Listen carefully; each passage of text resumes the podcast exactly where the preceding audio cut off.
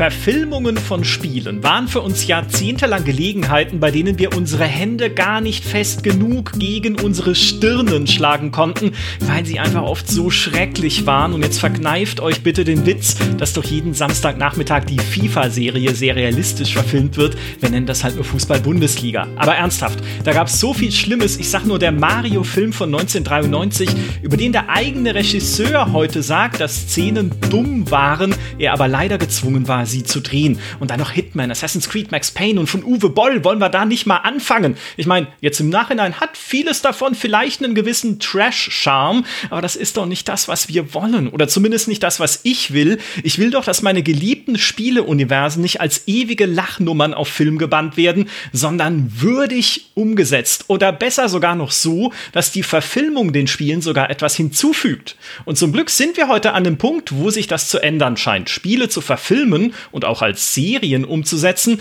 wird langsam zu einer guten Idee. Oder zumindest zu einer, die unsere Hände vorerst von unseren Stirnen fernhalten könnte. Warum das so ist und welches Potenzial in Spieleverfilmungen steckt, darüber wollen wir heute sprechen. Und zwar mit The Twitcher Maurice Weber. Guten Tag. Hallo. Hast du gemerkt, wie ich Twitch und The Witcher elegant verwoben ich habe? Ich finde das ganz großartig. ähm, nach, nach Jahren, wo ich äh, es auf mich nahm, sehr subtil und clever für GameStar Plus in deinem Namen diesen Podcast zu werben, finde ich es auch ja. nur quasi fair, dass du nun umgekehrt äh, Twitch TV, Maurice Weber, sehr subtil sind wir hier alle. Ähm, fünf Tage die Woche, ganz toller Content. Äh, ja, hallo. Ja, bevor wir hier abdriften, unser Gast ist auch mit dabei. Er verbindet Film- und Gamingwissen. Ihr kennt ihn natürlich von seinem YouTube-Channel Nerdkultur und aus dem Podcast Nerd und Kultur. Herzlich willkommen, Marco Risch. Ich habe unterbewusst, während deiner Anmoderation, habe ich mir voll an die Stirn geklatscht, weil, ich, weil du mich an die Max Payne-Verfilmung gerade erinnert hast.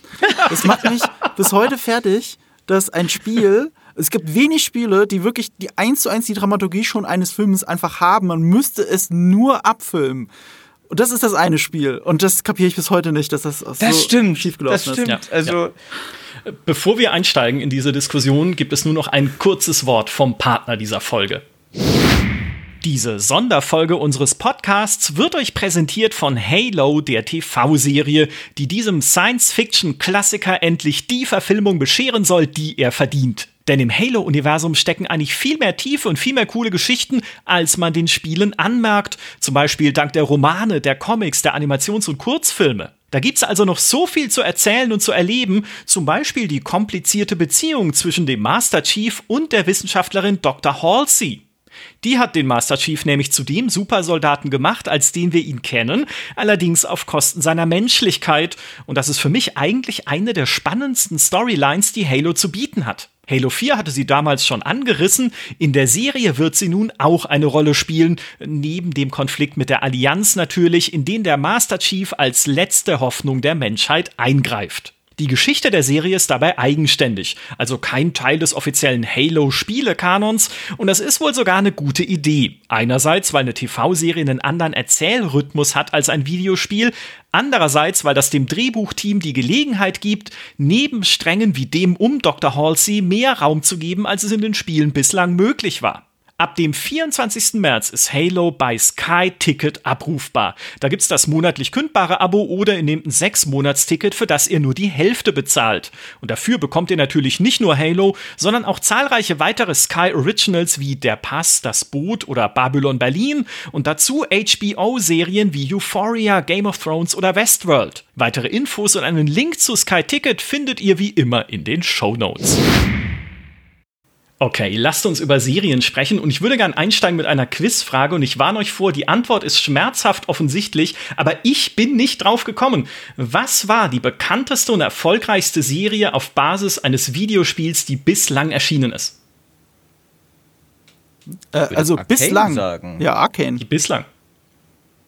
Nein, Pokémon. Pokémon. Stimmt. Ach so, ja, stimmt, Liste. ja, natürlich. Oh. Da denkt man nicht dran. Also vollkommen äh, kein Blame an ja, euch, ja. aber ich habe so diese Liste mir angeguckt von äh, Videospielverfilmungen und Serien Und Pokémon ist einfach so etabliert schon natürlich als äh, Kultur- und Medienphänomen, mhm. ist ja mit einer der größten Medienmarken, die es gibt, dass man total ausblendet, dass das 1996, glaube ich, als Gameboy-Spiel angefangen hat. Und dann haben sie die Serie gemacht, die Zeichentrickserie. Es ist nicht mit die erfolgreichste Medienmarke, es ist die erfolgreichste Medienmarke. Also weit vor Marvel und Star Wars. Da gibt es ganze Auflistungen dazu, wie viele Milliarden Umsatz sie schon gemacht haben. Und die Pokémon haben in den letzten 40 Jahren einfach alles hinter sich gelassen. Also Stand ja. jetzt ist auch Marvel gerade erfolgreicher als Star Wars. Wars tatsächlich. Also Boah. der Fairness halber ist aber, glaube ich, natürlich so, dass die, also unsere, wir in Deutschland haben diese Entwicklung von Pokémon, glaube ich, ja andersrum mitbekommen, oder? Ich glaube, hier hat ja schon die Serie gestartet, bevor es die Gameboy-Spiele gab. Ähm, aber wir wenden uns hier natürlich an ein internationales Publikum. Das stimmt, das stimmt. Konnichiwa!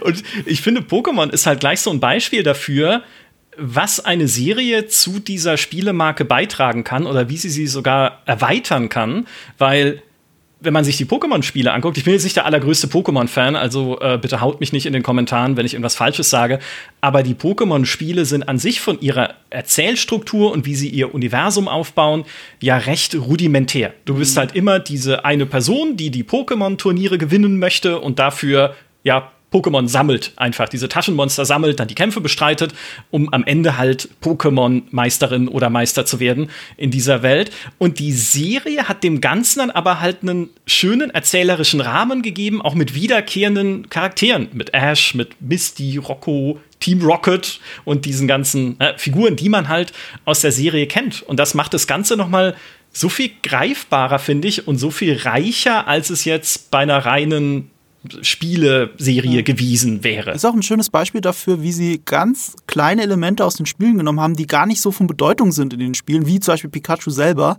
es aber zum Narrativ der Serie gemacht haben. Also eigentlich auch schön, wie man sich von diesem Spiel emanzipieren kann. Normalerweise hättest du ja äh, Bisasam und äh, die anderen zwei. Das hätten ja eigentlich die, die Haupt-Pokémon sein müssen in der Serie. Und genau das haben sie aber nicht gemacht. Und es mhm. wird angenommen vom Publikum. Und das finde ich auch so interessant. Sowohl von den Spielern als auch vom normalen Publikum. Ich finde, da steckt noch eine interessante Lektion drin für die weitere Debatte, dass wenn man von der Umsetzung in eine Serie spricht, recht oft, glaube ich, dann direkt eine sehr komplexe Story voraussetzt, so, weil, weil Serien heutzutage ja auch immer tiefer und komplexer geworden sind. Du hast Sachen wie Westworld und so Zeugs. Ähm, aber je nach Art der Serie der klassische Shonen-Anime ist halt auch sehr simpel mhm. und durchaus hat ähnliche Handlungen wie Spiele oft haben, nämlich wie im Titelsong von Pokémon oft, ich will der Allerbeste sein. Damit kannst du 90% aller erfolgreichen Dragon Ball, ne? Keine komplexe Story, ist halt ein Typ, der immer besser werden will im Kämpfen. Es ist sehr oft, ist das, ich will der beste Ninja werden, ich will Hokage werden, was weiß ich. Manche werden dann später tiefer, wie äh, One Piece zum Beispiel, aber Serie heißt erstmal nicht unbedingt, da brauchst du eine viel komplexere Story, als die meisten Spiele haben. Nee, stimmt gar nicht. Manchmal reicht es auch einfach, ich will Pokémon sammeln. Du hast die Serie hat ja nicht viel ein anderes Ziel, als du in den Spielen hast. Ash ist eine Spielfigur im Grunde. Er will mhm. Pokémon sammeln und der Beste werden. Ich dachte auch, deine Frage, deine Eingangsfrage zieht auf was anderes ab, so als Fangfrage. Nämlich, ich dachte, du willst jetzt von uns Witcher hören. Und wie ja die Witcher-Spezialisten wissen, ist das ja keine Verfilmung der Spiele, sondern der Romane. Aber ich behaupte, also Witcher ist ja auch eine der erfolgreichsten Netflix-Serien überhaupt. Also in den Top Ten, ich, ich glaube, die, ähm, die erste Staffel noch, ich glaube vor der zweiten Staffel, irgendwie die drittmeist gesehene Netflix-Serie ever oder irgendwie sowas. Da ist nicht so viel drüber, ne? Ähm, ich, ich, das, das Ding ist halt, ich glaube, die Serie wäre gar nicht so erfolgreich, wenn sie nicht gleichzeitig halt diesen Bass aus, aus den Spielen hätte. Und, mhm. und, und auch wenn das keine direkte Spielumsetzung ist, kannst du mit dem Geist der Spiele eine Netflix-Serie gestalten, die zu, Erfolg, zu einer der erfolgreichsten Netflix-Serien überhaupt wird. Also es ist tatsächlich möglich.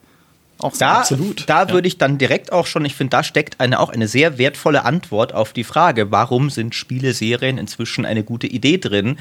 Weil Spiele selbst immer mehr zu einem Unterhaltungsbehemoth geworden sind. Das ist ja keine neue Erkenntnis mehr inzwischen, aber war ja nicht immer so, dass Spiele auf einem Level rangieren mit Serien und Filmen schon von sich aus. Und das halt, genau wie Marco sagt, Äh, und man sieht das, finde ich, bei Netflix sehr interessant, dass sie am Anfang ja eigentlich im Marketing für die Serie auch eher zurückgeschreckt sind vor den Spielen. So ein bisschen, nee, wir wollen ja, das ist so nerdig und sowas. Und um mal ein bisschen aus dem Nähkästchen zu plaudern, wir wollen auch nicht unbedingt ein Interview einer Gaming-Seite geben. Ne? ähm, und äh, und dann hast du aber gemerkt, erstens, haufenweise Gamer haben Bock auf die Serie. Zweitens, was geht am viralsten von allen Marketingbemühungen, dass Henry Cavill ein Gamer ist und die Spiele geil findet und sich einen eigenen PC baut und Konsolen doof findet, weil er PC-Zocker ist und sowas. Und umgekehrt, haufenweise Leute haben danach auch die Spiele gefunden. Also das Witcher-Spiel hat auch nochmal ja sehr profitiert von der Serie. Im Gegenzug. Also aus rein wirtschaftlicher Sicht sind Spiele inzwischen auch mächtig genug, Serien zu befeuern, was nicht immer der Fall war, wenn du halt nicht vielleicht unbedingt eins der erfolgreichsten Spiele aller Zeiten warst. Aber also da, da ist inzwischen schon, also mehr als Bücher sogar. Man sagt ja oft zum Beispiel, wenn du Bücher verfilmst, Game of Thrones war eins der erfolgreichsten Fantasy-Bücher. Wenn nur jeder Buchleser die Serie geguckt hätte, wäre die Serie eine der übelsten Flops aller Zeiten geworden. Ähm, bei Spielen ist es nicht mehr ganz so. Wenn, wenn du eine GTA-Serie machen würdest und jeder GTA-Zocker guckt die, dann hast du eine mega erfolgreiche Serie. Wenn jeder LOL-Spieler Arcane schaut, hast du eine mega erfolgreiche Serie. Das ist nicht ganz richtig. Nicht ganz Da muss okay. ich jetzt ein bisschen, äh, bisschen drum rumkommen, weil es ist eine HBO-Serie. Und HBO-Serien haben andere Maßstäbe, weil die die Okay. Folgen einzeln auch verkaufen im Pay-TV in den USA. Deswegen ist ja auch so eine Serie wie Sopranos eine der wichtigsten, erfolgreichsten Serien ever gewesen, obwohl da nur eine Million Leute oder so zugeschaut haben pro Folge in den USA. Also ich weiß jetzt die Zahl gerade nicht, aber, aber wenn die Leute das kaufen, ist das halt ein Riesenumsatz. Also Das es stimmt, kommt drauf an, das ist ein sehr spezialisiertes Publikum. Also bei Streaming, ja, da, dann hat man nochmal ganz andere Erwartungshaltungen. Das ist richtig. Äh, aber eine Game of Thrones Serie, ich glaube, die erste, erste Staffel hat 50 Millionen gekostet. Und äh, wenn das nur, nur die Leute geguckt hätten, die äh, auch die Bücher kannten, hätte das wahrscheinlich gereicht, um die Serie erfolgreich zu machen. Okay, Nach dann dem äh, siehst du, deswegen haben wir dich in diesem Podcast, weil du dich tatsächlich mit Serien auskennst. Ähm, Aber in der Tat, ich finde, äh, Maurice hat da auch schon einen ganz, ganz wichtigen Punkt angeschnitten und einen zentralen Punkt. Gaming ist, und ja, für uns ist es eine Selbstverständlichkeit, das zu sagen, aber ja, vielleicht nicht für jeden da draußen es zu hören. Gaming ist inzwischen weit größer, als es jemals war in den 1990ern, als wir sehr viele dieser Spiele-Verfilmungsfurchtbarkeiten ertragen mussten, wie halt den Mario-Film oder auch in den frühen 2000ern. Äh, wir können auch gerne noch ausführlich über Max Payne reden, um die Wunde, um noch ein bisschen in dieser Wunde rumzustochern. Ähm, aber dadurch, dass einfach Gaming inzwischen so eine viel größere Bewegung und so ein viel selbstverständlicheres Unterhaltungsmedienfeld geworden ist, haben natürlich auch Spielemarken inzwischen Millionen Fans. Und damit fällt es ja auch einfacher zu sagen als Produktionsfirma, okay, ich glaube, es lohnt sich, da Geld reinzustecken, ne? dass man irgendwie es nicht mehr billig produziert als Abgreifware für den DVD-Restverkauf im Elektromarkt, sondern wir machen eine Serie, die zumindest Budget hat ich weiß, Geld heilt nicht alle Wunden. Das heißt, auch da, Geld heißt nicht, dass es eine gute Serie wird. Aber das ist zumindest schon mal eine ganz andere Situation, als wir sie damals hatten, wo es halt hieß, ja, okay, da gibt's diese Spielemarke, ja, dieses Wing Commander, machen wir doch mal hier Wing Commander Academy als Zeichentrickserie, vielleicht guckt's ja einer. Und die war nicht gut.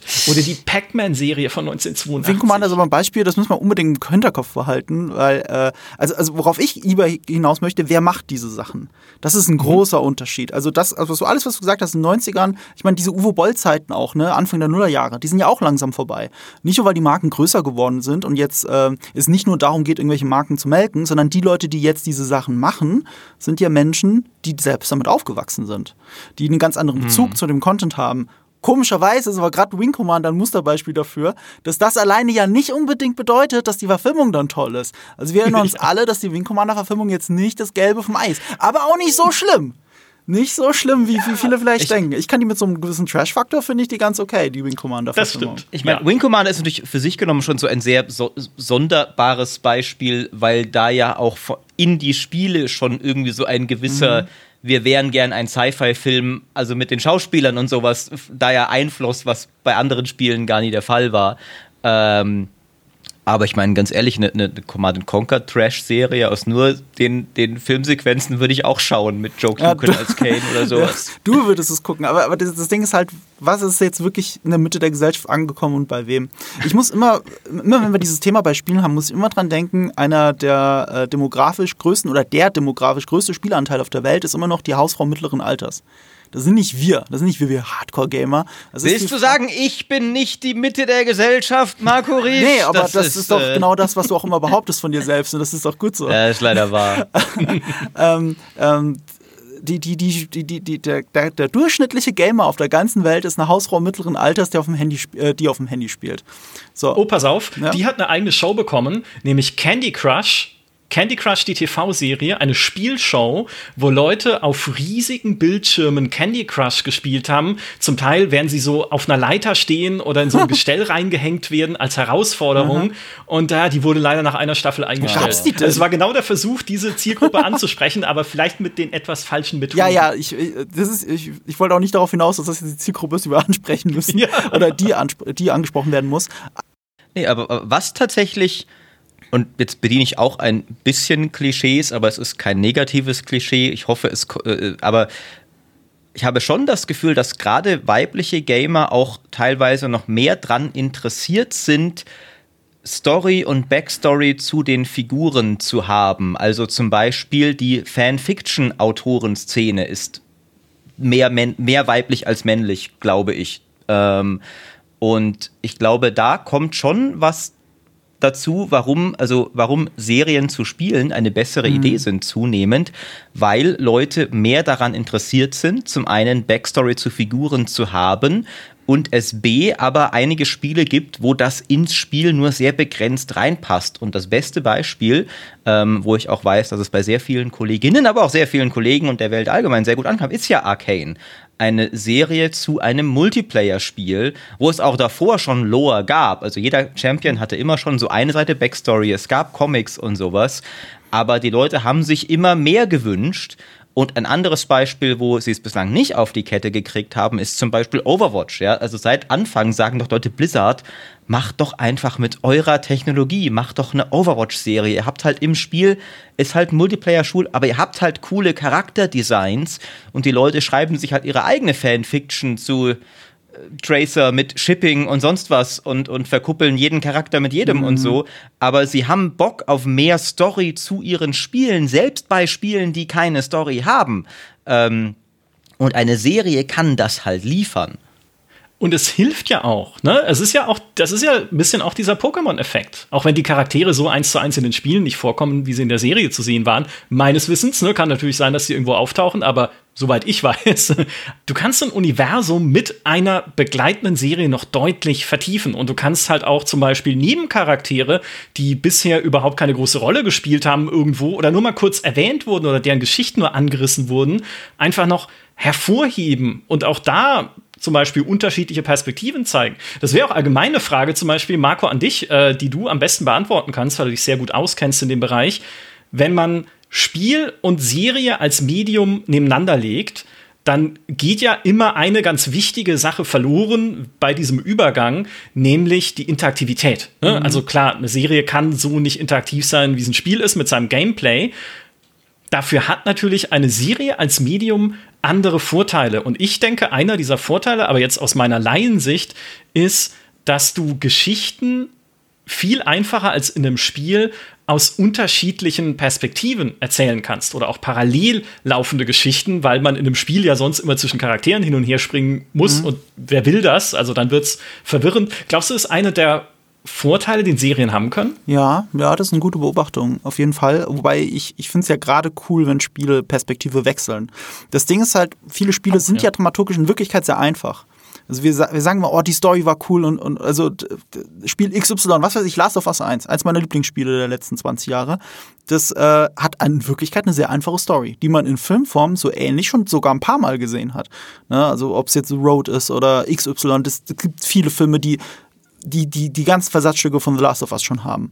Ähm, aber die Sache ist halt die, durch die Interaktivität und wie du die Geschichte erlebst und wie sehr du die ganze Zeit bei den beiden Figuren bist, hast du so eine emotionale Bindung dazu, dass jede, je, alles, was in der Story passiert, dich besonders hart trifft. Und in dem Moment, wo es deine mhm. Gefühle anspricht, ist es auch gar nicht so wichtig, wie komplex die Geschichte ist.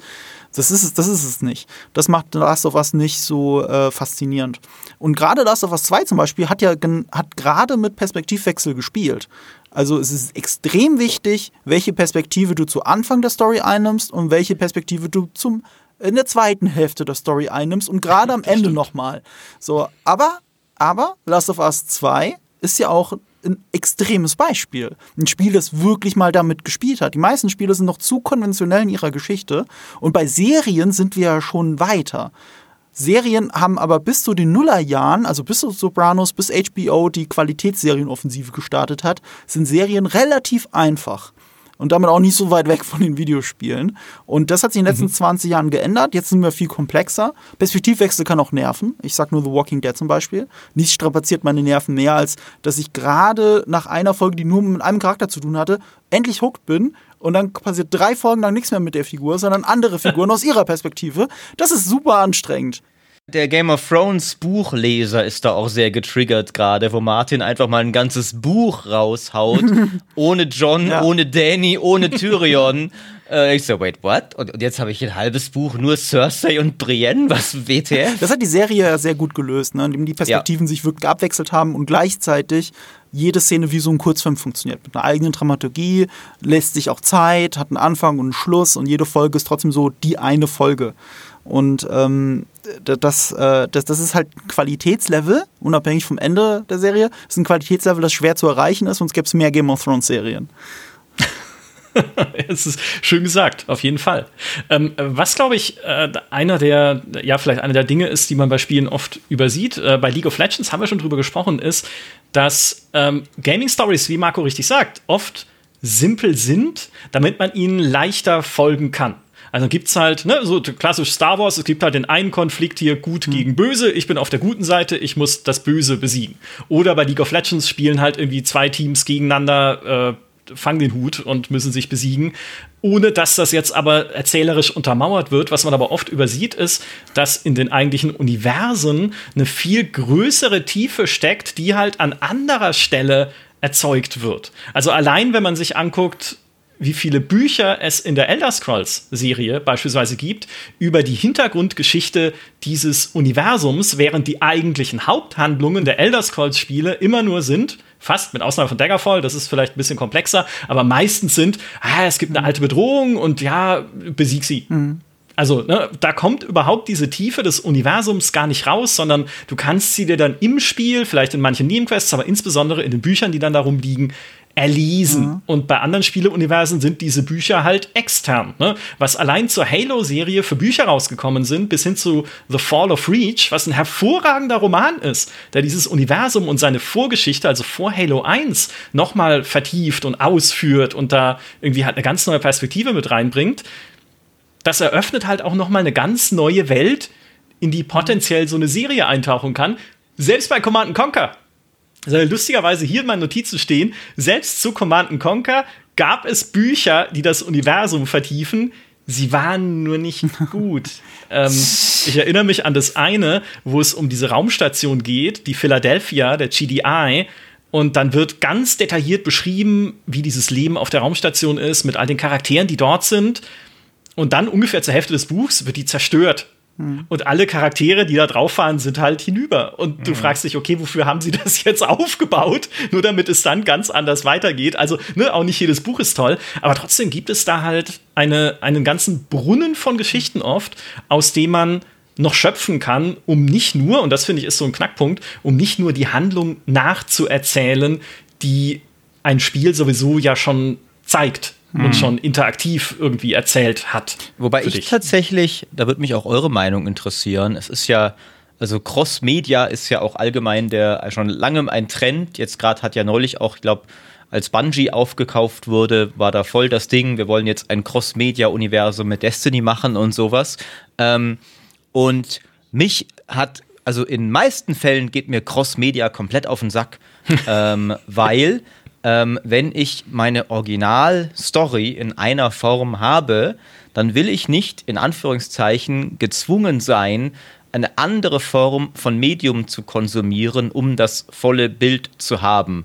Beispiel zum Beispiel ist äh, mal ganz anders ist die Zeichentrickserie Avatar, ähm, wo dann hinterher und das ist ja eigentlich sehr eine sehr naheliegende Form von Medium, die Story noch in Comics fortgeführt und mehr oder weniger auch beendet wurde, weil es da Storystränge gab, die so offensichtlich hängen gelassen mhm. wurden, wie Sukos Mutter, für alle, die sich auskennen mit Avatar, die dann in Comics nacherzählt wurde. Und ich fand das total scheiße. Ich dachte, ihr habt diesen Handlungsstrang in der Serie aufgebaut, soll ich jetzt einen Comic lesen, um das nachzuverfolgen noch? Und ähm, das Zweite dabei ist, dass oft, finde ich, die Qualitätsstandards in unterschiedlichen Medien sind halt auch unterschiedlich. Zum Beispiel, eins der wenigen Male, wo ich Cross-Media gelesen habe, ist zum Beispiel, ich habe äh, das erste Buch zu Dragon Age gelesen, was ja sogar von David Gader ist, dem gleichen Autor. Und Dragon Age Origins ist im Spielebereich eine der besten Stories, die es, also eines der besten storybasierten Rollenspiele, würde ich sagen. Mhm. Das Buch war aber nach meinen Maßstäben als Fantasy-Buchleser mhm. okay. Aber als Fantasy-Buchleser ist mein Maßstab Game of Thrones und nicht Dragon Age. Ähm, und da kackt es halt komplett ab. Ja, lies mal die Diablo-Bücher. Ja. Das ist. Ugh. So schlimm. Also, also äh, um beide Punkte jetzt gerade ganz schnell aufzugreifen, wegen Diablo, Jawohl. das hatten wir ja auch im Diablo-Podcast, müssen wir jetzt nicht zu sehr vertiefen, aber da habe ich dir ja auch gesagt, Micha, damals das Handbuch vom ersten Diablo hat mich so fasziniert, weil es die ganze Welt beschrieben mhm. hat. Etwas, oh, ja. was du im Spiel selber so gar nicht erlebst. Und witzigerweise selbst die Story von Diablo 2 perfekt vorbereitet hat, auch was das erste Spiel ja gar nicht gemacht hat. Das hat, das hat Diablo 2 besser vorbereitet als das eigentliche Spiel. So, so weit hat dieses simple Handbuch, das in Wirklichkeit so ein, so ein, so ein Appendix, eher so ein Herr der Ringe-Appendix war, Appendix war oder sowas, das die Welt halt erklärt, ähm, das hat es viel besser vorbereitet. Also ja, äh, äh insofern funktioniert ja wenn du es siehst, Cross-Media schon. Und äh, ähm, Maurice, ich finde, du belügst dich gerade schamlos selber. Du bist doch einer Jetzt der größten Cross-Media-Fans, die ich kenne. Du bist Herr der Ringe-Fan und was machst du? Du programmierst eine Mod zu dem Spiel, du liebst die Filme, du trägst ein Schwert von Aragorn spazieren, du machst auch alles Mögliche, was geht in dieser Welt. Bei Game of Thrones ist es ja auch genauso, auch wenn du die Serie jetzt abgeschworen hast. Und äh, ich meine, hier Warhammer und Witcher ist es doch auch so. Du, ja, du magst die unterschiedlichen und, äh, Umsetzungen auf unterschiedlichsten Medien. Du hast schon nicht, du hast nicht Unrecht mit deinem Ansatz, ne? Also Qualitätsstandards ist manchmal komisch. Das ist das, was ich vorhin gemeint habe. Mit äh, in Wirklichkeit haben die allermeisten Spiele eine sehr simple Story. Aber durch das mhm. Medium Spiel, durch das Selbsterleben, wenn es wirklich deine Gefühle anspricht, erlebst du das anders. The Last of Us 1 habe ich ja als Beispiel genannt. Super simple Geschichte, aber emotional berührt mich das mehr als die aller, aller, allermeisten Spiele, die es jemals gab. Und das ist ja das Interessante. Wieso funktioniert es beim Spiel, aber bei den meisten Filmen nicht? Ich mag The Road nicht so gerne wie The Last of Us. Und das ist mhm. fast die gleiche Geschichte, wenn du so möchtest. Das mhm. stimmt. Auch, auch KOTOR, finde ich, hat da zum Beispiel super funktioniert. So, das ist eigentlich auch eine recht klassische Star Wars-Story, aber ich meine, und der Twist mhm. hat natürlich auch in Filmen super funktioniert, aber stell mal vor, du wärst Luke ja. gewesen. Du hast Luke gespielt ja. und plötzlich kommt Vader an. Also Kotor mhm. ist ja im Grunde, also der Twist ist ja auf einem ähnlichen Spoiler nicht wieder Kotor. Im Prinzip ist ja, es äh, schon Fight Club. Im Prinzip ist es Fight Club, oder? ja, ja, das stimmt. Und stimmt. genau wie bei Fight Club ähm, funktioniert die Story immer noch, wenn du auch weißt, was die Story ist. Das ist gar nicht so das schlimm. Das stimmt. Ich finde aber gerade haben wir wieder ein interessantes Beispiel für ähm, die, sage ich mal, auch ein paar der Gründe, warum Spiele-Stories oft simpel sind, sie müssen ja in ein Mainstream-taugliches Gameplay-Korsett passen, was halt oft ist, erkunde eine Welt und töte alles, was sich darin bewegt. Und man sieht es ja gerade zum Beispiel bei, bei Hogwarts Legacy, das jetzt, äh, wo wir erstmals Gameplay gesehen haben, und denkst, okay, jetzt haben wir eine Harry Potter-Story, wo ich ein Fünfklässler bin, der halt richtig Hack-and-Slay-mäßig zehn erwachsene Zauberer in einem Actionfilmkampf weghauen kann. Was absoluter Schwachsinn ist. Das hätte Hermine nicht gekonnt. Wir haben Orden des Phönix gelesen, dass äh, wenn, wenn die paar Schüler auf eine Gruppe von Todessern treffen. Das funktioniert eigentlich nicht so. Eine Gaming-Story erfordert aber, dass das jetzt geht, weil wir müssen ja irgendwas spielen können. Ja, aber es ist doch cool, ganz genau. Das erzählen uns auch oft Narrative Designer, also Menschen, die Stories schreiben für Spiele. Unter anderem jemand, der an einem Strategiespiel gearbeitet hat und meinte, die Designer, die Game Designer kamen zu ihm und haben gesagt, wir haben hier diese Tower Defense Passage, weil wir denken, Tower Defense ist doch immer spannend, ne? so irgendwie ein Konvoi, der durch so ein, durch so ein Tal fährt und du baust halt Geschütztürme, um den abzufangen. Denk dir mal eine Story dazu aus. Und er so, hä? Ich habe hier dieses Fantasy-Universum und ich würde gerne spannende Charaktere aufbauen und tolle Geschichten mit denen erzählen. Und ihr wollt jetzt, dass ich hier Tower Defense ach, na gut, okay, also dieser Konvoi, der muss irgendwie da. Und dann musste sich halt dann was ausdenken dafür. Und das ist nicht bei allen Spielen, also gerade Last of Us finde ich ist halt ein wunderbares Beispiel, dass diese Erzählung schon in die, in die Mitte der Prioritäten rückt, sozusagen. Mhm. Aber in den meisten Spielen ist diese Narrative doch eher ein Nachgedanke, zumindest so im Detail, ne, wenn es um einzelne Missionen geht, ja. ein Nachgedanke zu, was wäre eigentlich geiles Gameplay. Vielleicht, vielleicht, können wir auch einen Übergang finden, warum dann manche Serien oder Filme funktionieren. Und das bei League of Legends ist ein super Beispiel, weil Arcane eine anerkannt fantastische Serie ist. Mit einer unfassbaren HMDB-Wertung. Hat ja auch Leute erst zu League of Legends geführt. Mich zum Beispiel. Ich konnte nichts mit League of Legends vorher anfangen. Ich war sogar eher aus dem Dota-Lager. Deswegen war das der Todfeind, der erklärte. Und jetzt spiele ich äh, League of Legends Wild Rift immer noch ohne Ende. Auf dem Handy.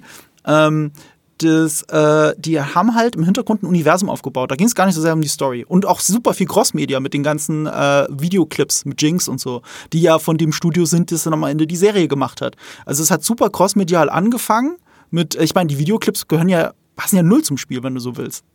Mhm. Ja, also, also, klar, vom Style, aber nicht von welches Universum auch immer im Hintergrund aufgebaut wird, dazu passt es nicht. Und äh, was da an Lore-Texten so im, irgendwo im Spiel mit drin ist und das nur die allerwenigsten LOL-Spieler überhaupt jemals gesehen oder gelesen haben. Oder auf der Website, ja. wo es dann Kurzgeschichten ja. gibt und so. Ähm, und, und auch Fanfictions, dass Leute gedacht haben, okay, die Person und die Person, die hassen sich so sehr, die könnten Geschwister sein. Dass solche Sachen dann in der Serie eingeflossen sind. Also das ist halt so dieses Universum, das sich crossmedial ausgebreitet hat, hat sich dann gebündelt in der Serie mit einer dann richtigen Geschichte, die sehr gut zur Serie passt, wenn es auch natürlich nicht, weil es nicht anders geht, nicht 100% die Vorlage für das League of Legends Spiel sein kann. Aber es gibt, und das, das hast du halt auch ein bisschen angerissen, es gibt eine Sache, die die Spiele dann, die für Spiele, gerade für solche Spiele wie LOL, sehr wichtig ist, die obwohl selbst wenn die eigentliche Story dahinter noch nicht tief ist, auf die die Entwickler auch sehr viel Arbeitszeit verwenden und die dann guten Serienstoff bietet, nämlich ikonische Charaktere. Mhm. Also die müssen noch gar nicht tief ausgearbeitet sein, aber ein Charakter wie Jinx, der sehr cool aussieht, der auch in wenigen, das ist ja tatsächlich in sehr wenigen Voice Lines im Spiel und nur mit einem Aussehen, das du meistens von sehr weit entfernt mhm. siehst, trotzdem so viel Persönlichkeit versprüht, dass Millionen mhm. von Spielern sagen, die will ich spielen. Du suchst dir deinen LOL-Champion nicht rein basierend auf purem Gameplay ja, aus. Stimmt. Im Gegenteil. Und auch ich zum Beispiel Warum habe ich bei Overwatch Reaper gespielt? Weil er der klischeehafte schwarze Edgelord er ist halt der Sauron-Strich, Hexenkönig-Strich, Darth Vader dieses Spiels. Ich habe den nicht ausgewählt. Okay, was mag ich gerne in Shootern? Nahkampf und Shotguns. Stimmt gar nicht. Ist eigentlich, was ich am wenigsten mag. Ähm, aber ich fand ihn halt cool, also habe ich ihn gespielt. Und bei LOL genauso.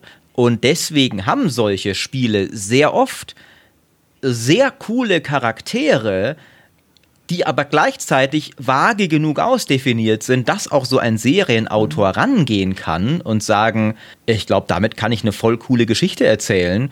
Und es ist auch noch nicht vom Spiel. Es gibt Sachen, also ja. Sachen in Arcane sind zum Teil auch schon vom Spiel vorgegeben gewesen, aber so ziemlich mhm. eigentlich in, sag ich mal, ich suche gerade das deutsche Wort, Broad Strokes, sagt der Engländer. Also recht vage Outline mhm. eigentlich nur definiert. Mhm. So grob, sie ist eine irre Gangsterin, sie kommt aus, aus Piltover und, mhm. und so weiter und so fort. Ähm, und mehr nicht.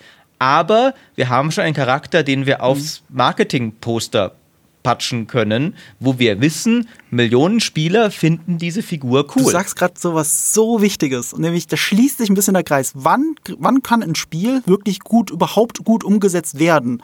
Matt Groening, äh, ich habe vor kurzem erst gelernt, dass es nicht Groening heißt, wie wir alle sagen. Der äh, Simpsons macht das, spricht man Groening oh. aus. Keine Ahnung warum. Wow. Hab, hab lange nachbabbeln müssen, bis ich das endlich richtig im Video gesagt habe. Gut zu wissen. Matt Groening äh, hat in der Analyse von Walt Disney Cartoons festgestellt, vor Jahrzehnten, ähm, dass äh, die Silhouette super wichtig ist für die Erstellung Mhm. einer Figur. Wenn du sie nur anhand der Silhouette erkennst, wenn du Mickey Mouse anhand der Silhouette erkennst oder eben die Simpsons anhand ihrer verschiedenen Frisuren, dann kannst du nur so eine ikonische Figur erschaffen. Und das ist eine Lehre, die sich halt durch aus der, aus der Filmwelt in die Serienwelt gezogen hat, besonders erfolgreichen Animationsserien, die sich dann natürlich die Spielentwickler genommen haben und es selbst umgesetzt haben. Und dann hast du halt eine Jinx oder äh, einen Reaper oder wen auch immer, Leute, die du an der Silhouette erkennst, die allein, allein durch ihr Äußeres iko ikonisch sind. Und die wiederum kannst du dann aber auch in eine Serie oder in einen Film packen und es funktioniert. Was, was ja witzigerweise auch sehr, sehr wichtig, jetzt mal unabhängig von Charakteridentifikation und sowas, eine sehr wichtige Gameplay-Tugend ist, weil du musst ja auch in League of Legends auf den ersten Blick erkennen können, hier ist Jinx, sie ist der gegnerische AD Carry, sie ist squishy, aber macht viel Schaden, hier ist der Tank, der ist Nautilus, der sieht aus wie ein Big Daddy aus Bioshock. Riesenunterschied. Ich muss nicht dreimal hingucken. Und es wurde ja zum Beispiel, glaube ich, ähm, eine der vielen Kritikpunkte am neuen Battlefield war ja zum Beispiel die Specialists. Du erkennst nicht mal, ob der gerade im gegnerischen Team ist, weil die gleich aussehen für Russland und die USA. Und du musst halt bei LOL sehr klar und auch bei Overwatch, musst sehr klar erkennen, ist das jetzt McCree, ist das Reaper? Was muss ich befürchten von dieser Figur? Wie muss ich spielerisch damit umgehen? Deswegen, also gute Spieleentwickler zumindest, ist natürlich auch schwierig, man kann daran auch scheitern, aber es ist eine sehr wichtige Gameplay-Tugend, die dann auch für ikonisch designte Charaktere sorgt. Und das ist auch wichtig für wir- Du redest ja von Flavor und davon rede ich ja auch. Also bei League of Legends und so. Man, man spielt halt nicht zufällig mit Reaper oder äh, bei Overwatch und keine Ahnung, ich spiele nicht zufällig. Äh, ähm, Scheiße, wen spiele ich denn nochmal? Diana-Moment. Die ist so cool. Ja, die ist cool. Die, sieht, Ja, die, die hat halt auch. schon den Ja. perfekten Grundskin. Sieht schon cool aus. Aber ich gucke Genau. auch immer nach anderen Skins, weil, weil gute Skins bei anderen Figuren sorgen dafür, dass ich mir überlege, die Figur zu spielen. Aber, aber äh, wie du sagst, spielerisch ist es wichtig, dass es dann nicht diese Doppelungen die ganze Zeit auch gibt. Also, dass das eine Team jetzt äh, äh, Jinx hat und das eigene Team auch. Aber das hilft auch, so diese Welt greifbarer zu machen, wenn es halt nur die eine Jinx in dieser einen Partie gibt. Und die ist entweder dein Feind oder die ist dein Freund. Aber dann ist das erstmal so für diese eine Partie. Die Figur läuft nicht zehnmal über die Karte gerade. Das macht spielerisch Sinn, das macht aber auch für den Flavor des Spiels Sinn. Was für mich Arcane noch so ähm, eigentlich herausragend gemacht hat, war äh, nicht die Story, auch da wieder. Also ich finde, bei Arcane ist die Story an sich, die Handlung relativ simpel oder zumindest jetzt nicht überwiegend äh, übermäßig originell mit dem Konflikt zwischen den beiden Schwestern und auch dem Konflikt zwischen Ober- und Unterstadt, was so ein klassisches Steampunk-Motiv ist. Aber was Arcane super hinkriegt, ist einfach mich emotional von Anfang an mitzunehmen, zumindest ging es mir so, mit dieser Geschichte, die es erzählt und auch mit der Musik, die sie benutzen. Also das schafft es irgendwie, auch der Stil natürlich, den sie, äh, dieser Animationsstil, den sie haben, es schafft es sehr gut, mich von Anfang an in dieses Universum irgendwie mit reinzusaugen, indem es mich ja, keine Ahnung, irgendwie emotional berührt, glaube ich. Und das war, würde ich mal denken, auch einer der Faktoren, dass Leute diese Serie auch anschauen konnten, die mit League of Legends ja überhaupt nichts am Hut haben. Äh, Beweisstück A bin ich selber, weil League of Legends, auch wenn ich es mal getestet habe für die GameStar, hier, äh, die, die Vergangenheit holt mich ein, aber das war vor vielen, vielen Jahren, habe ich seitdem nicht mehr groß angerührt. Äh, nur aus Erzählungen von Maurice kenne ich das. Und trotzdem habe ich Freude daran, Arcane anzuschauen. Und ich glaube, das ist halt auch noch vielleicht eine der Dinge, die eine Serie leisten kann für so ein Universum, nämlich es zu öffnen für Leute, die bei den Spielen sagen würden, oh mein Gott, das packe ich nicht an. Also auch League of Legends zu spielen, muss man ja auch sagen, da gehört schon eine gewisse Selbstüberwindung dazu, allein schon in der Community-Interaktion, die man da erlebt und was man da im Chat alles liest.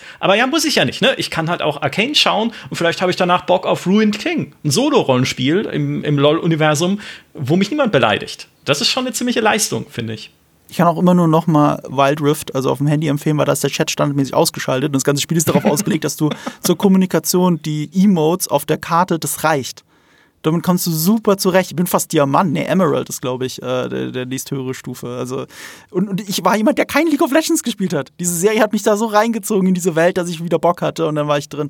Äh, aber Wild Rift ist auch wirklich einfach. ist gut. mega. Also, äh, ich habe ja jahr- jahrelang League of Legends gespielt. Inzwischen ist ja auch da standardmäßig der Chat erstmal aus. Äh, aber es gibt noch mehr die Erwartung, dass du, also es gibt Leute, die kommunizieren nicht über Ping, weil sie irgendwie nicht checken, dass bei anderen vielleicht der Chat ausgeschaltet ist. Und äh, bei Wild Rift ist es einfach der Standard, weil du auf dem Handy bist, man kommuniziert über Ping und die Matches sind auch ein bisschen weniger tryhard, weil sie einfach kürzer sind. Ähm, es ist tatsächlich in mancherlei Hinsicht das bessere League Ja, of Legends. das ist auch eine auch. Leistung für ein Mobile-Spiel. Finde ich auch, bin absolut Ähm, bei dir. Ich habe das auch bei Geraldine im Podcast, bei Was spielst du so? Habe ich es zur Genüge ausgebreitet. Wir müssen es ja nicht wiederholen, äh, warum das Spiel geil ist. Aber um, um auf die Umsetzung davon zurückzukommen, ähm, was sie halt sehr schön und geschickt bei der Serie gemacht haben, ist, sie haben das Narrativ, also nicht das Narrativ, wie man Narrativ Serien erzählt, perfekt auf die Welt des Spiels angewandt. Zum Beispiel, diese neun Folgen sind es, glaube ich, in der ersten Staffel, sind unterteilt von vornherein in drei Akte. Die ersten drei Folgen sind Akt 1, die, die nächsten drei Folgen sind Akt 2 und die letzten drei Folgen sind Akt 3. Das ist klassische Spielfilmdramaturgie auf eine ganze Staffel angewandt. Du, du siehst es vor Augen, wird es dir vorgehalten. Und es ist auch wirklich mit diesem äh, Ende des ersten Aktes, das, dann gibt es ja auch diesen Zeitsprung, ohne zu viel zu verraten. Also so ein Bruch in der Geschichte, der, der Schritt in die neue Welt, wie es beim zweiten Akt eigentlich angedacht ist. Das ist alles mit drin. Und so erzählen sie strukturiert eine Geschichte, deren Welt nur in, in den Spielen eingeführt wurde, aber es gibt da keine Geschichte, die man umsetzen muss, sondern äh, du erzählst anhand von klassischer Spielfilmdramaturgie auf eine Serie ausgebreitet eine, eine neue Geschichte, wenn du so möchtest. Und deswegen funktioniert es so gut. Und dann ist natürlich auch, es sind sehr viel künstlerische, clevere Sachen drin, die so eher so unterbewusst passieren. Zum Beispiel Matchcuts ohne Ende. Ähm, dass bestimmte Szenen, wenn du, die, wenn du einen Freeze-Frame davon machen würdest, andere Szenen widerspiegeln. Es gibt einen Moment, wo zum Beispiel Jinx als Kind an der Theke sitzt. Und später in der Serie wird das aufgegriffen und sie ist halt älter. Aber nicht mehr ihr Ziehvater ist, am, ist auf der anderen Seite der Theke. Aber sie denkt eben daran, ohne dass du ihn zeigen musst. Das sind ganz klassische, clevere, erzählerische Mittel, die die Spiele gar nicht bieten können. Es sei denn, es sind Cinematics. Aber LOL hat halt nicht solche Cinematics. Und die Serie benutzt es aber. Sie benutzt die Figuren der Spiele und erzählt mit den cleveren Tricks von Serien und Filmen eine Geschichte. Was ich bisher noch nicht äh, rausfinden konnte, aber was auch eine, wir hatten es vorhin schon mal ganz kurz erwähnt, eine interessante Frage für mich immer ist, werden diese Serien oder auch Filme, je nachdem, eigentlich von Leuten gemacht, die selbst spielen und die Spiele kennen? Und was mich da in den letzten Jahren positiv überrascht hat, äh, neben vielen negativen Überraschungen, die ich auch hatte, waren die Star Wars-Serien. Nämlich unter anderem Star Wars Rebels, in dem der TIE Defender vorkam. Dieses Raumschiff, das sie damals für TIE Fighter erfunden hatten, für das Videospiel, einfach nur, weil du ein größeres, mächtigeres Raumschiff brauchtest, um gegen den TIE Advanced bestehen zu können, den sie auch erfunden hatten für TIE Fighter, weil es irgendwann keinen Spaß mehr machen würde, immer nur die normalen Standard-TIE Fighter zu spielen. Und der wird dann in Star Wars Rebels eingebaut als die neue Geheimwaffe von Großadmiral Thrawn.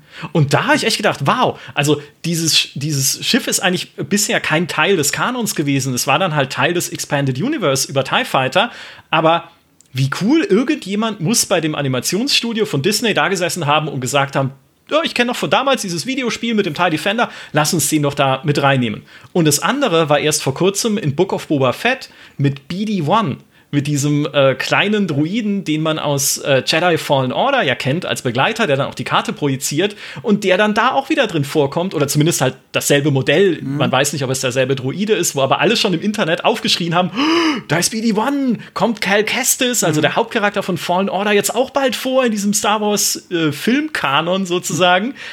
Und wie toll ist es, dass man inzwischen diese Universen so verbindet. Weil auch früher hättest du das so nicht gehabt. Da waren halt irgendwie die Star Wars Spiele und die Star Wars Filme zwei unterschiedliche Welten, die, klar, wenn die Spiele irgendwie versucht haben, die Filme nachzuerzählen, dann äh, besteht da eine eindeutige Verbindung, aber so Jedi Knight und Co., das war ja gar kein Star Wars-Film. Das hatte nichts mit dem einen, äh, da hatte das eine nichts mit dem anderen zu tun.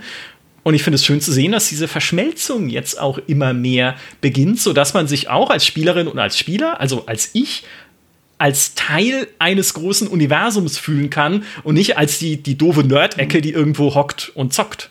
Wisst ihr, was Also ich die, meine? die, die Star Wars Animationsserien, ich mag sie selbst tatsächlich überhaupt nicht, aber äh, sie sind ja notorisch dafür, dass dieser Dave Filoni, der da sehr federführend immer ist, wirklich so der ultimative promotete Fanboy ist irgendwie. Also dass da die, die Community sieht sich ja sehr in dem so. Da, da, und unser Held, der mit einer Animationsserie angefangen hat, ist jetzt der eine große Retter von Star Wars, während alle anderen es verkacken irgendwie. Du Ähm, bist ja auch sein größter Fan, der hat der Avatar gemacht. hat, hat der ja, Avatar von dem ist gemacht? Avatar. Deswegen, Nee, doch, doch, doch, die Serie. Die, die Zeichentrickserie. Die ist, von, die Welt ist auch wird von Dave. Filoni. Er ist Aber der, der, der war er war, beteiligt. feder, er war federführend dran beteiligt. Er war, glaube ich, nicht der Show-Creator, aber er war federführend. Nee, das waren- er war mit federführend. Ja, ja, aber er war mit federführend an Avatar beteiligt, an Ach, Animationen. lustig. und, äh, und deswegen hat ihn George Lucas überhaupt geholt für Clone Wars. Ach, witzig. Ja, also der, der Kreis schließt sich schon so ein bisschen äh, für dich. Vielleicht solltest du den Clone Wars und Rebels doch nochmal eine Chance geben, Maurice. Also ich, ich, ich will das da gar keinem Fan absprechen. Ich habe ja da die oberflächlichsten Gründe. Ich finde einfach, dass der Star Wars Animationsstil es ist eine, eine der hässlichsten Serien, die existiert, das finde ich. Also das ist wirklich. eine andere Und Diskussion. vor allem, wenn, vor, vor allem, wenn du The Bad Batch neben Arcane legst und dann denkst, Star Wars war mal cutting Ja, okay, aber Arcane kannst du neben alles legen. Das sieht ja besser aus als die Hälfte der Pixar-Filme und die sind ja schon not, top-notch. Also Ja, Arcane ist schon stimmt, wirklich mit das Schönste, was es überhaupt animiert gibt. Und Richtig. wirklich durchdacht, die haben ja auch lange dran, ich meine, sechs Jahre haben sie an der Serie gearbeitet. Da kein, kein Wunder, dass every frame a painting ist bei der Serie. Muss man ja auch Mhm, mal stimmt. sagen. Das kannst du bei Star Wars jetzt nicht machen. Das stimmt. Aber, aber Star Wars, weißt du, die sind ja selbst hässlich, also selbst als Avatar, also eine Zeichentrickserie. Ich finde die so, sch- die ist so hässlich. Diese, La, la, diese, lass uns nicht diese Geschmacksdiskussion führen. diese Klotzfiguren, das ist unsäglich. Aber äh, wir müssen das hier Ich- nicht ich will auf das zurück, was Vielleicht Micha mal ein gesagt eigener hat. Nerd- und Kulturpodcast. Ja, ja, so. vielleicht mal da wieder, wenn ich dich mal wieder einlade. Ähm, die Und lässt mich jetzt nie wieder Nein, ein nach der natürlich. Aussage. Ey, ey, die Herr der. Ringe-Folge war super mit uns beiden. Also Oh, wirklich. die war in also da haben wir mal hart abgenördet über die eine Minute Das Herr der stimmt. Ringe. Also zweieinhalb Stunden lang, nur mal ein bisschen Cross-Promo dafür nochmal kurz. Nerd und Kultur mit Maurice und mir. Ähm, Es war fantastisch. um auf die Frage von Micha zurückzukommen, äh, ich finde, das ist, das, ist, das ist kein Wunder. Also auch Dave Filoni ist ja relativ jung noch. Also mit, was wird denn der sein, Mitte 40 oder so. Der hat dieses ganze Videospiel-Ding halt noch mitgekriegt. Und wir, wir sehen auch in anderen Bereichen, dass sich der, Kreis ein bisschen schließt. Jetzt die kommende Kenobi-Serie, die Ende Mai starten wird, die featuret ja die äh, Inquisitoren, die man aus Rebels, aus der Animationsserie vorher kannte. Davor kannten Inquisitoren eigentlich, wenn du nicht gerade das Star Wars Hörspiel von 1981 im Radio gehört hast, kanntest du Inquisitoren aus einem Videospiel, nämlich Jedi Knight 1. Jarek, der Bösewicht, ist ein Inquisitor und, und, die, und die eine der ersten Zwischensequenzen, die ja Live-Action damals waren. Und das war ja zu dem Zeitpunkt was Besonderes, weil das war, das war ja sogar vor Episode 1. Also Jedi Knight 1 war 1997, zwei Jahre vor Episode 1. Ja, und dann siehst du da diese Lichtschwert schwingenden Typen, die Jedis gefangen nehmen und umbringen. Das waren die fucking Inquisitoren. Und die kommen jetzt wieder zurück. Äh, halt nur bei Kenobi in der Live-Action-Serie. Also die, diese Grenzen der Spieler und äh, Filmschaffende oder Serienschaffende, das verschwimmt ja immer mehr, weil all diese Leute eben auch damit aufgewachsen sind und es dann wieder aufgreifen. Ich garantiere dir, Dave Filoni hat Jedi Knight 1 gespielt. Und äh, Äh, das, äh, man kann es ja noch, Ja. ich finde, eine, eine der lu lustigsten Crossovers, was das angeht, ist, dass einer der, ich glaube, Story-Creator von Star Wars Rogue One, der war mal Spielejournalist. Der Gareth Edwards, der war PC-Gamer-Autor. Ja, ja. Und ist jetzt wiederum bei Forspoken mit Amy Hennig zusammen an der Story beteiligt. Also auch das geht halt einfach einher mit dem, was wir gesagt haben. Die zunehmende Vermainstreamung des Gamings bedeutet halt auch, dass einfach mehr und mehr Hardcore-Gamer einfach die, die Entertainment-Berufswelt betreten, Ja. sage ich mal. Schau dir, schau Ja. dir The Batman an, jetzt im Kino gerade. Die Musik Michael Giacchino. Womit hat er angefangen? Medal of Honor und äh, ich glaube sogar auch mit Call of Duty. Ich glaube, er hat für beide schon Musik gemacht und dann erst für Lost. Also, also das ist der Typ. Äh, Einen Oscar hat er schon gewonnen, mehrere Nominierungen, mehr hat er verdient.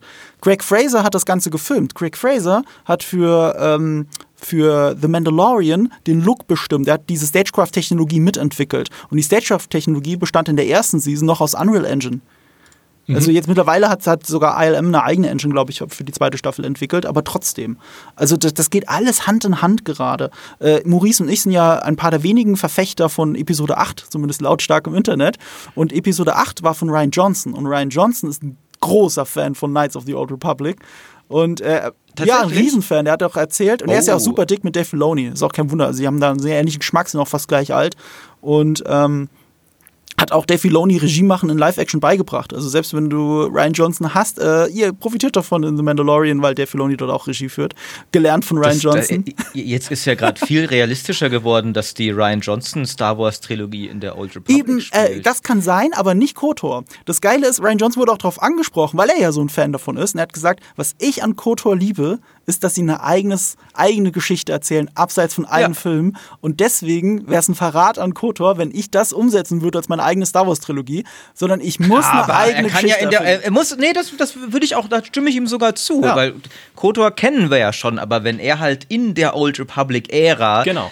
das fände ich geil. Genau. Man muss ja nicht eins zu eins die Handlung nacherzählen. Das war, meinte ich ja vorhin schon, ne? Sondern du kannst halt auch noch drumherum dich ansiedeln. Und hallo, die alte Republik, sie ist nicht mehr Kanon, das ist ja der Nachteil, aber da gäbe es doch noch genug, was man machen kann. Das erklärt halt auch, warum zum Beispiel The Last Jedi äh, sich so viel traut, Neues zu versuchen. Weil er kommt aus einer Star Wars-Generation, die so viel Neues kennengelernt hat. Romane, Comics, die Videospiele.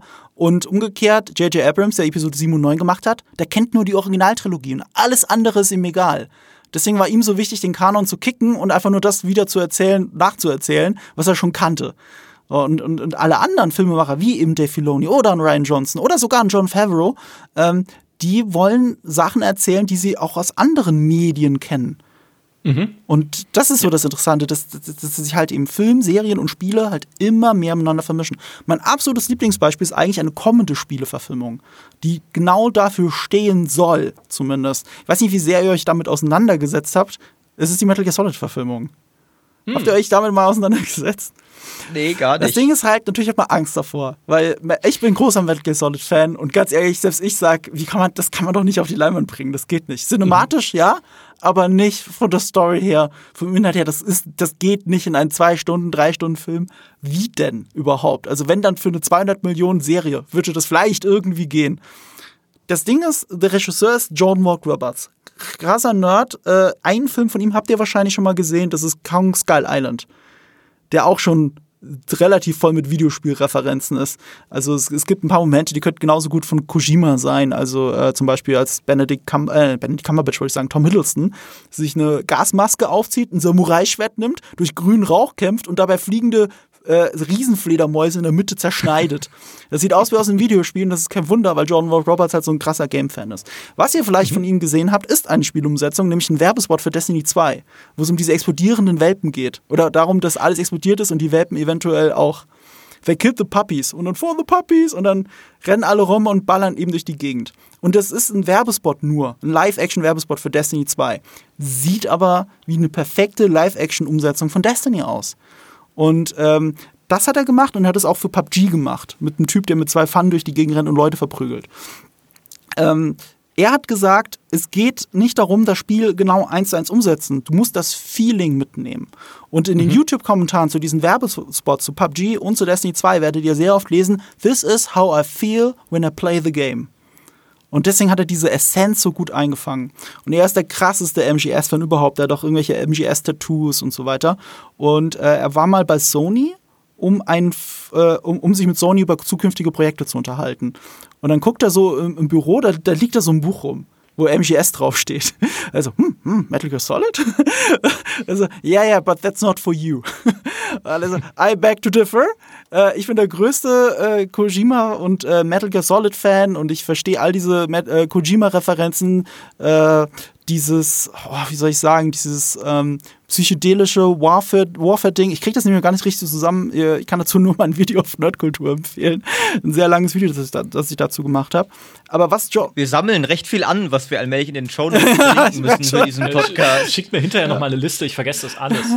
Ich habe, ähm, was John Vogt Roberts gemacht hat, um zu beweisen, dass das für ihn da ein Projekt ist, er hat äh, eines, ein, ein Buch zusammengestellt, ähnlich wie das, was man vielleicht kennt zu Dune, der nie verfilmt worden ist von ähm, äh, Chodorowski. Chodorowskis Dune, da gibt es eine ganze Doku dazu, der hat ein riesen Buch zusammengestellt mit Super, ja. Storyboards und so weiter. Das hat John Vogt Roberts auch gemacht. Er hat ein Buch zusammengestellt mit Storyboards, mit äh, Pitches, von denen wir nicht wissen, was es genau ist.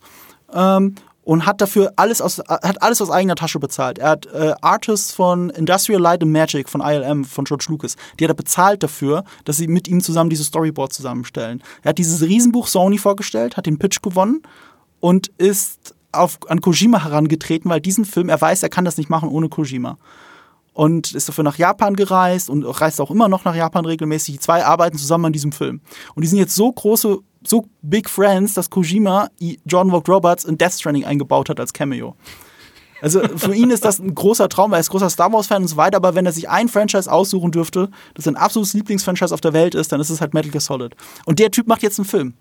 Mit Kojima zusammen.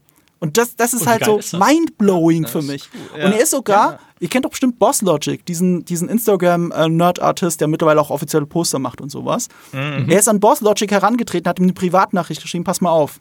Hier ist Schauspieler XY, mach dazu mal bitte ein Artwork. Ich will nur mal sehen, ob es funktionieren würde. Und hat ihm Oscar. Isaac gesagt. Boss Logic macht dieses Bild von Oscar Isaac. Das Bild geht viral. Oscar Isaac sieht es. Oscar Isaac sitzt bei einem Triple, äh, Triple Frontier Interview. Äh, das ist ein Film, der auf Netflix läuft. Und dann wird er darauf angesprochen, ob er jemals eine Spieleverfilmung machen würde. Und er so, Solid Snake, man? I want to Metal Gear Solid, I throw my head in for that. Das hat Joe Von Roberts gesehen, die haben sich zusammengeschrieben und jetzt ist Oscar Isaac Metal Gear Sol äh, Solid Snake in der nächsten Verfilmung. Das ist die verrückteste Geschichte ever, wie dieser Film zusammengekommen ist, der immer noch nicht da ist. Aber die Artworks gibt's. Also er hat sie veröffentlicht äh, im Laufe der Zeit auf Twitter. Und das ist einfach der absolute Wahnsinn, mindblowing. Ich kapiere auch immer noch nicht, was er eigentlich erzählen will. Ist es jetzt Snake Eater oder ist es jetzt Metal Gear Solid 1? Weil das sind Artworks von beiden Filmen drin. Es ist wirklich, es ist nicht greifbar. Aber da sitzen nur verrückte Fans an diesem Film dran.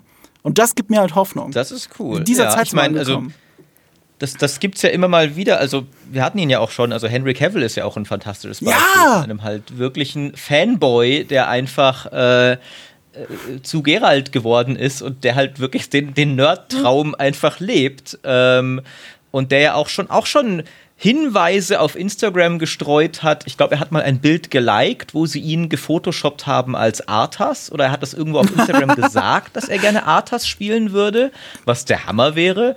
Ähm, und er hat mal irgendein Bild von sich in der Kapuze, ähm, also wo er sich einen der, wo er einfach nur, glaube ich, als Name den einen der Namen des Warhammer-Imperators, als er noch ein Mensch war.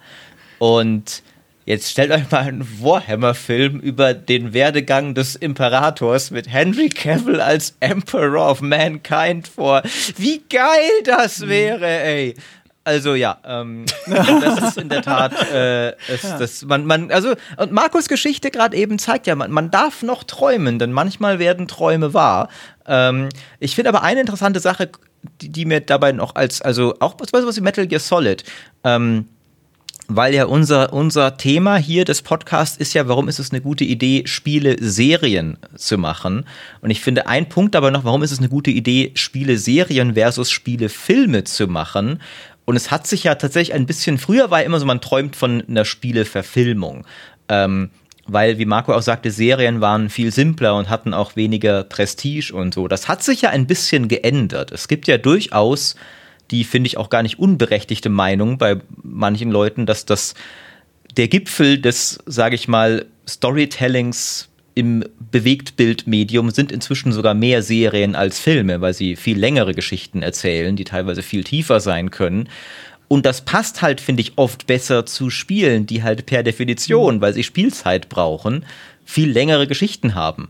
Ähm, also ein Metal Gear Solid als Film bin ich gespannt, man sich denkt, dass Kojima macht doch gern mal auch allein schon irgendwie einstündige Cutscenes und das, wenn du alle Cutscenes eines Kojima-Spiels aneinander reißt, dann kommt teilweise mehr eine Serie als ein Film raus. Das, das ist halt, ähm, ich, ich glaube, der, der, der Grund liegt gar nicht so sehr daran. Also ich, ich Okay. finde, ja, wenn es um Tiefe geht, ähm, ähm, äh, dann ist eine Serienwelt aufzubauen, bietet viel mehr Möglichkeiten, ist sogar leichter einfach als eine Filmwelt aufzubauen.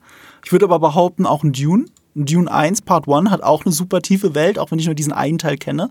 Und äh, ein bisschen dank den anderen, dank dem anderen Film oder dank den Spielen oder eben vor allem dank den Romanen noch so ein bisschen weiterblicken kann, was mir die Welt erzählen will. Der eine Film selber hat auch sehr viel Tiefe und es geht nur zweieinhalb Stunden. Es ist möglich, das ist nicht der Punkt. Ich glaube, der Punkt sind die Möglichkeiten. Also, ähm, ich habe jetzt gerade diese Metal Gear Solid-Verfilmung angepriesen. Das Problem ist, und das sage ich, sag ich jetzt wirklich, es ist ein Problem, Sony ist das Studio. Und Sony ist ein sehr wankelmütiges Filmstudio. Es kommt immer drauf an. Sie haben gerade erst Uncharted rausgebracht, den Film.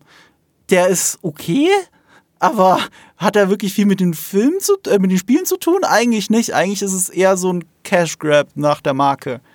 Und äh, woran liegt es? Weil da im Wesentlichen Leute beteiligt sind, die nichts mit den Spielen zu tun haben. Denen das egal ist, weil, sie einen Regisseur, weil sie einen Regisseur siebenmal ausgetauscht haben, bis sie endlich jemanden gefunden haben, Wow. der auch Zeit hatte. Dazwischen war aber auch ein Dan Trachtenberg dabei. Und Trachtenberg hat den Portal-Kurzfilm gemacht, der ja quasi eine der besten Spieleverfilmungen ist, wenn du so willst. ne? Also den, den Uncharted-Film von Dan Trachtenberg hätte ich gerne gesehen. Den von, äh, wer hat es jetzt am Ende gemacht? Ich weiß es schon gar nicht mehr, weil es so egal ist. Ich, ich weiß nur, dass einer der Autoren ist auch der Showrunner von Wheel of Time, also jemand, der allgemein nicht so gut in Umsetzungen ist. Oh, ich, oh Gott. da kommt, äh, da kommt ja. das Wheel of Time Salt ja. wieder durch. Ich, ich habe ich hab ja da gar keinen Salt, weil ich bin kein, kein mhm. Fan der Bücher. Und ich war einfach eine schlechte Fantasy-Serie. Worauf ich hinaus will, ja, aber Marco redet worauf ich hinaus will, genau, ist, genau. es kommt auf, ähm, es kommt auch auf, auch auf Möglichkeiten an und wer halt natürlich dann dran sitzt. Also zum Beispiel äh, was für die Serienthese spricht, ist ja Last of Us Verfilmung auf HBO. Weil da sitzt sowohl ja. der Showrunner von äh, Chernobyl dran, als auch der, der, der Game Director Neil Druckmann der Spiele. Das ist eine ganz ja. andere Voraussetzung und HBO ist bekannt dafür, dass sie viele Möglichkeiten erlauben. Und deswegen ist auch so eine Netflix-Serie wie Arcane oder auch Witcher, das machen wir uns nichts vor. Die Witcher-Serie gibt es, weil die Spiele so erfolgreich sind, nicht weil die Romane so beliebt sind. Ja. Ähm, das ist halt möglich, weil Netflix viel Geld in die Hand nimmt und den äh, Leuten relativ viel Freiheit gibt. Äh, und das ist bekannt. Und das bei Filmstudios ist alles eingefahrener. Da ist es wichtig, wer ist, welcher Star ist auf dem Plakat. Das ist Netflix egal. Äh, Henry Cavill ist, ist äh, bis Witcher ein Star gewesen, aber nicht so ein großer Star. Er ist eine ja. Stufe höher gesprungen, was ironischerweise dazu geführt hat, dass die Superman-Verhandlungen mit Warner so eingefroren sind, weil er ja natürlich mehr Geld und mehr kreative Freiheit will, weil er mächtig genug dafür mittlerweile ist, mhm. dass, es, dass er Stand jetzt nicht mehr Superman ist. Das ist halt traurig und es liegt auch an Witcher weil Henry Cavill ein größerer Star durch die Serie geworden ist. Und ja, verdient! Das immerhin. Ich gönn's ihm ja. Und, äh, und er hat wahrscheinlich auch recht, wenn er mehr kreative Freiheit, also Mitbestimmung beim Regisseur und so für Man of Steel 2 haben will. Das kann ich ehrlich gesagt verstehen. Aber das sind alles Gerüchte. Äh, worauf ich hinaus will, ist, es geht um die Freiheiten. Ähm, mhm. Weil, äh, ist, was, was für ein Film fällt mir da noch ein, wo das halt nicht so ist? Äh, ja, wir hatten jetzt Uncharted. Ach ja, Max Payne wollte ich sagen. Max Payne ist ein mhm. Urprodukt dessen.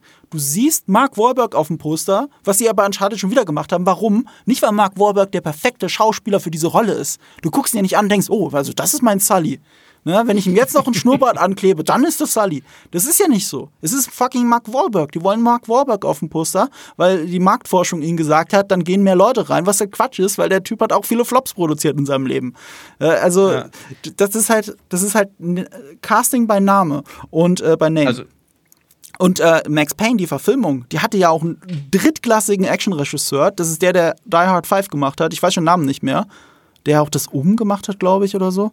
Also super schlechter Regisseur. Und der Typ hat Max Payne verfilmt. Du musst fucking John Woo holen dafür. Du musst irgendjemand mm. holen, der Hongkong-Actionfilme verfilmen will und nicht das. So. Und, und Max Payne hat es ja vorgekaut.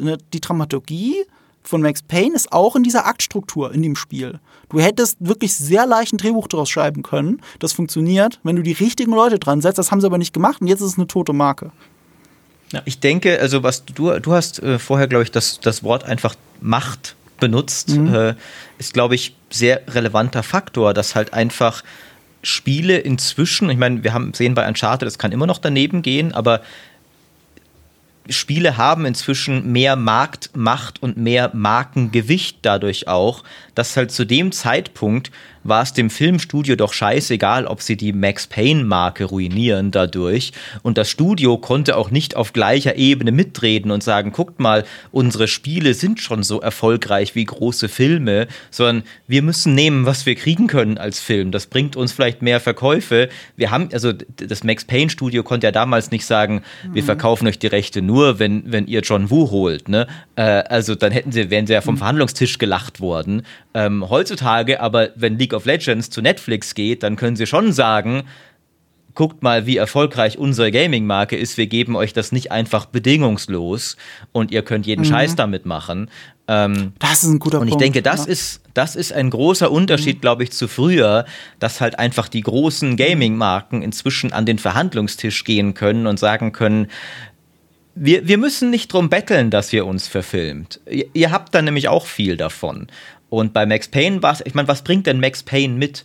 Die paar Spieler, die, die, also Max Payne war ja schon, also als schon im Gaming-Bereich nie ein super AAA-Blockbuster mhm. und Gaming war damals kleiner, als es heute ist. Äh, die können sich freuen, dass sie Mark Wahlberg mhm. und, und so, ne? Also, ähm, Und das passt auch gut zu meinem Sony-Beispiel, weil Sony Pictures oder Columbia Pictures, äh, das hat Sony gehört, ähm, die haben, wenn die ja schon auf den Rechten sitzen auf den Spielen, dann gibt es diese Machtdiskussion gar nicht. Also die Diskussion, Ja. von der Jordan Walk Roberts immer redet, ist, äh, er muss sehr viel mit den Sony Executives äh, diskutieren, was alles im Film bleiben darf. Das muss im Film bleiben, anders geht's nicht und so weiter. Und Kojima ist auch dafür. und deswegen machen wir das jetzt so. Und dann kann er sich gerade so durchsetzen. Aber sie haben auch immer noch nicht angefangen, den Film zu drehen. Ich finde das eine wunderbare Story, aber bis sie nicht zum ersten Mal ein Set aufgebaut haben und die erste Klappe fällt, ist das immer noch auf wackeligen Beinen. Weil Ich finde es aber, was ich noch lustig finde daran ist, dass, weil du den Uncharted-Film so schön als Gegenbeispiel nimmst, der ist ja ein Beispiel dafür, der hätte diese Traumstory auch sein können, ist es aber nicht geworden, weil auch da gab es ja einen Schauspieler, der die Rolle unbedingt Ja. haben wollte und sogar seinen eigenen Pitch quasi gemacht hat und der auch perfekt gewesen wäre und ein echter Nerd, nämlich Nee. Nathan Ja. Fillion, den sie halt einfach verdammt nochmal hätten nehmen sollen, weil es so fantastisch gewesen wäre. aber er ist nicht Ähm, Mark und Wahlberg aber und er ist nicht Tom Holland. ja, genau, richtig. Ja, richtig. Der ganze Uncharted-Film ist ja auch so nur entstanden, weil der Sony Executive äh, äh, Tom Holland nach Spider-Man Homecoming getroffen hat und, und sich gedacht hat, das ist der nächste große Filmstar. Mit dem Call hat er ja auch irgendwo recht gehabt, muss man sagen. Und deswegen muss er jetzt Uncharted machen. Und deswegen haben sie das Uncharted-Drehbuch, das schon stand, haben sie weggeworfen, um eine neue Uncharted-Geschichte mit einem jungen Tom Holland erzählen zu können. Wow. So ist das ja alles erst entstanden. Also da, da ging es halt um einen Filmstudio Executive, der mit dem Spiel nichts am Hut hat, aber zufälligerweise auf den Rechten der Spiele sitzt. Und deswegen ist das halt so daneben gegangen. Und äh, jetzt leben wir aber halt, und wir haben es ja schon ein paar Mal gesagt, in einer Welt, in der die Leute, die Spiele spielen und die Leute, die Filme machen und Serien machen, immer mehr zusammenwachsen.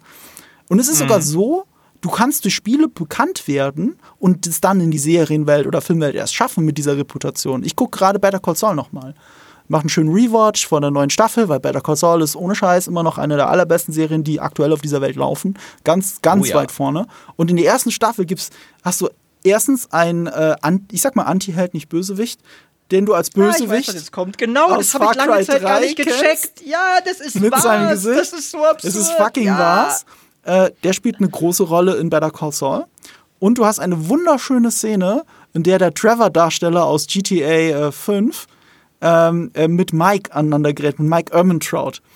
Äh, kennt die Szene, sie warten in diesem Parkhaus au- äh, da, darauf abgeholt zu werden, um als Leibwächter zu arbeiten. Und wie könnte es anders sein? Äh, der der Trevor-Typ riskiert ja, ein genau, Trevor-Maul und benimmt sich auch wie Trevor, nur, nur die Serie, und ich glaube, das funktioniert wirklich auf einer Metaebene ganz gut. Die Leute, die ihn gecastet haben, die wussten ganz genau, der ist gerade im erfolgreichsten Entertainment-Produkt aller Zeiten die Hauptfigur. Das ist dieser Typ. Und diese Hauptfigur ist, hat ein großes Maul und ist super gewalttätig. Und deswegen hat seine Figur in Better Call Saul eine Szene, in der sie äh, super, äh, ein sehr großes Maul hat und gewalttätig sein will. Und dann kommt dieser alte Mike Ermentrout, entwaffnet ihn und nimmt ihn alle Waffen ab. Und das halt auf einer Metaebene macht das Mike Ermentrout noch stärker als sowieso schon. Trotz fünf Staffeln Breaking Bad, trotz einer Staffel Better Call Saul bis zu dem Zeitpunkt, ist der noch cooler, weil er gerade den Bösewicht oder nicht den, den großen Antiheld und Massenmörder aus GTA 5 einfach entwaffnet. Stimmt, ja. Wundervoll. Äh, Ich bin auch noch da. Ich habe euch so fasziniert zugehört jetzt die ganze Zeit. ähm, ich habe äh, einen Punkt, würde ich noch mitnehmen, auch aus dem, was Maurice vorhin gesagt hat. Denn es gibt ja nicht nur die Marktmacht, die Spielemarken heute haben können, einfach weil sie so groß geworden sind, sondern auch die Zielgruppe, die heute Spiele ansprechen, ist eine andere als in den 1990ern, nämlich Erwachsene. Also auch da können Umsetzungen heute, egal ob als Serie oder als Film, erwachsener sein, während man damals halt noch dachte, ja, Spiele, das sind halt so Kindermarken. Ne? Also deswegen machen wir eine Pokémon, Zeichentrickserie. Ja, Pokémon, Ja. genau, ja, zum Beispiel. Da hat's geklappt, ja, aber deswegen machen wir eine Zeichentrickserie zu Wing Commander oder zu Pac-Man oder deshalb drehen wir einen Mario-Film, wo wir dann aber sagen, ah, nee, der ist uns aber zu düster, wenn es da so eine Cyberpunk-Stadt gibt. Mach mal noch dumme Slapstick-Witze rein, wie dass sie gegen eine Glasscheibe laufen. Und das war nämlich dann, hat uns der Regisseur, der Ro- äh, Rocky Morton, selbst im Interview gesagt, ich wusste beim Drehen, dass das dumm ist, dass das kein stimmiger Film ist, aber ich musste es machen, weil sie, weil sie mir das Drehbuch so hingeklatscht haben damit es halt auch familientauglicher ist, wie Mario halt äh, sein muss. Gut, Nintendo würde auch heute noch familientauglich sein wollen, aber ihr wisst, was ich meine. Also heute musst du einen, eine Spieleverfilmung nicht mehr ausrichten, notwendigerweise auf ein junges Publikum, Du kannst es machen, dass es auch ein junges Publikum anschauen kann, aber du kannst halt auch Sachen drehen, die äh, für uns hier geeignet sind und die wir nicht irgendwie albern oder kindisch oder so finden. Mhm. Und das finde ich ist nochmal äh, ist noch mal das eine, was ich sagen wollte, was ein ganz wichtiger Fortschritt ist. Und das andere ist, was diese Übernahme von Gaming-Motiven in äh, Film und Serien angeht. Es geht ja noch über Trevor hinaus, sozusagen, weil ich meine, allein wenn man sich Westworld anguckt, Westworld ist mhm. ein Gaming-Universum. Das sind NPC-Roboter in einer Westernwelt. Das ist Red ja. Dead Redemption im echten Leben und man kann tun und lassen in dieser Welt, was man möchte. Also wenn mir da jemand erzählt, das ist nicht Gaming inspiriert, Quatsch. Ja, es ist eindeutig. Das stimmt. Gaming. Westworld ist, ist ja ein sehr interessanter Kommentar auch einfach zu Moralität in Videospielen ja. und all dem Kram. Das stimmt. Also Staffel 1 zumindest, ja. ja. Und äh, dann gibt es natürlich noch solche offensichtlichen Sachen wie äh, Free Guy mit Ryan Reynolds, was ich kein, also ich fand, das war kein guter Film oder so, aber es ist halt GTA. Das ist halt eindeutig eine GTA-Verfilmung, inklusive der Ästhetik und teilweise der, weiß ich nicht, diese Garage, die man beispielsweise sieht, mhm. äh, teilweise, wo sie ihre, wo sie ihre Autos lagern, sieht halt eins zu eins aus, wie solche Garagen in GTA aussehen. Und da siehst du genau das, was Marco auch gesagt mhm. hat. Es überlappen sich diese Welten immer mehr. Und da sind Leute am Werk, die kennen die Games. Bei Free Guy fand ich auch nicht so gut. Der war ja von Sean Levy. Und Sean Levy macht jetzt Deadpool 3. Und Sean Levy ist nicht so ein Spieler. Ich finde, das sieht man auch Free Guy. Es nimmt viele Gaming-Motive, aber es fühlt sich nicht wirklich an wie eine Gaming-Welt. Wisst ihr, was ich meine? Mhm. Es fühlt sich an wie eine Welt, die sich jemand ausgedacht hat, der nicht Spiele spielt sondern nur davon anguckt. gehört hat. So, ja. ja so, das genau. ist ein bisschen das Problem. Und Sean Levy hätte auch mal Uncharted machen sollen, äh, bis zu einem gewissen Zeitpunkt. Der macht jetzt Deadpool 3. Deadpool 1 hat äh, Tim Miller gemacht. Und Tim Millers Werk kennen, kennen und lieben Spieler ja auch schon lange. Der hat nämlich ganz früher die Zwischensequenzen von The, uh, The Old Republic gemacht, von Star Wars The Old Republic. Oh. Diese ganzen Lichtschwertdinger, diese berühmte Szene, wo dieses Shuttle reinkracht und dann geht die Luke auf. Ach, der, der, ist, der ist von Blur Studios, ja. von diesem Hammer das Dawn of War 1 Intro übrigens, liebe Leute, auch von denen, für die ganzen, mhm. für die echten Konnoisseure unter euch. Das Hammer. war Tim Miller. Das ist auch der Grund, warum Deadpool 1 so viele Action-Szenen in Wirklichkeit komplett animiert sind, auch wenn sie teilweise ziemlich echt aussehen. Sie sind äh, komplett animiert. Das, in manchen Shots ist nichts echt, obwohl es so echt aussieht. Und es liegt daran, weil halt der Typ am Werk ist, der die Zwischensequenzen von, äh, von The Old Republic gemacht hat. Der hat ja dann auch auf Netflix zusammen mit David Fincher eben das Love, Death and Robots ins Leben gerufen. Oh. Also das ist, äh, und das sind ja auch super. Ich, li ich, liebe es, solche Connections zu entdecken, so ja. von Leuten. Oh, der, der mal deine ja. Lieblingsrendersequenz gemacht hat, ist jetzt hier der Regisseur. Ich, ich möchte mal eine Stufe das. weitergehen. Äh, es kommt ja demnächst die Halo-Serie raus. Und das ist ja ein Projekt, das seit 15 Jahren oder so in der Mache ist. Also je nachdem, wie du es zählst. Die Serie selber noch gar nicht, also ja, doch auch schon fast 10 Jahre, als Spielberg, glaube ich, die Rechte übernommen hat. Ähm, aber da hat es lange gedauert. Und äh, davor war es ja Peter Jackson als, als Produzent. Er wollte sein, sein Regietalent Neil Blomkamp fördern, der auch einen Halo-Kurzfilm gemacht hat. Und Neil Blomkamp konnte dann, also kurz, ich glaube, kurz vor Pre-Production-Beginn haben sie Halo abgesägt. Da ging es nämlich auch so um, um dieses Hin und Her. Äh, wie sehr muss das jetzt zu den Spielen passen und nicht. Was genau da im Hintergrund mhm. ist, weiß keiner. Aber Neil Blomkamp kommt eben aus dieser Nerd-Animations- und Videospielrichtung. Was hat er gemacht als nächstes dann? Stattdessen, er hat seinen eigenen Kurzfilm äh, Live in Joburg umgesetzt zu einem Kinofilm namens District 9. Und District 9 war nicht umsonst nominiert als bester Film damals für die Oscars. Mhm. Und wenn ihr euch den Film nochmal anschaut, guckt mal, wie viel von dieser Ästhetik nicht mal von Halo ist, sondern noch viel mehr von Half-Life. Der Typ mhm. ist, ein, ein Game Freak, Neil Blomkamp. Ja. Und er macht auch äh, Animationsfilme. Also, das, das fließt halt alles, das zieht sich jetzt so durch durch die Popkultur. Und er beeinflusst ja mit District 9 auch alle andere Filme. Also Spiele und Filme, das wächst immer mehr zusammen. Aber ihr habt beide noch ganz gut die, die Schattenseite des wachsenden Gaming-Mainstreams. Natürlich gab es davor auch schon, aber halt, dass wir halt auch jetzt natürlich so Sachen haben wie, ah, Games sind doch erfolgreich.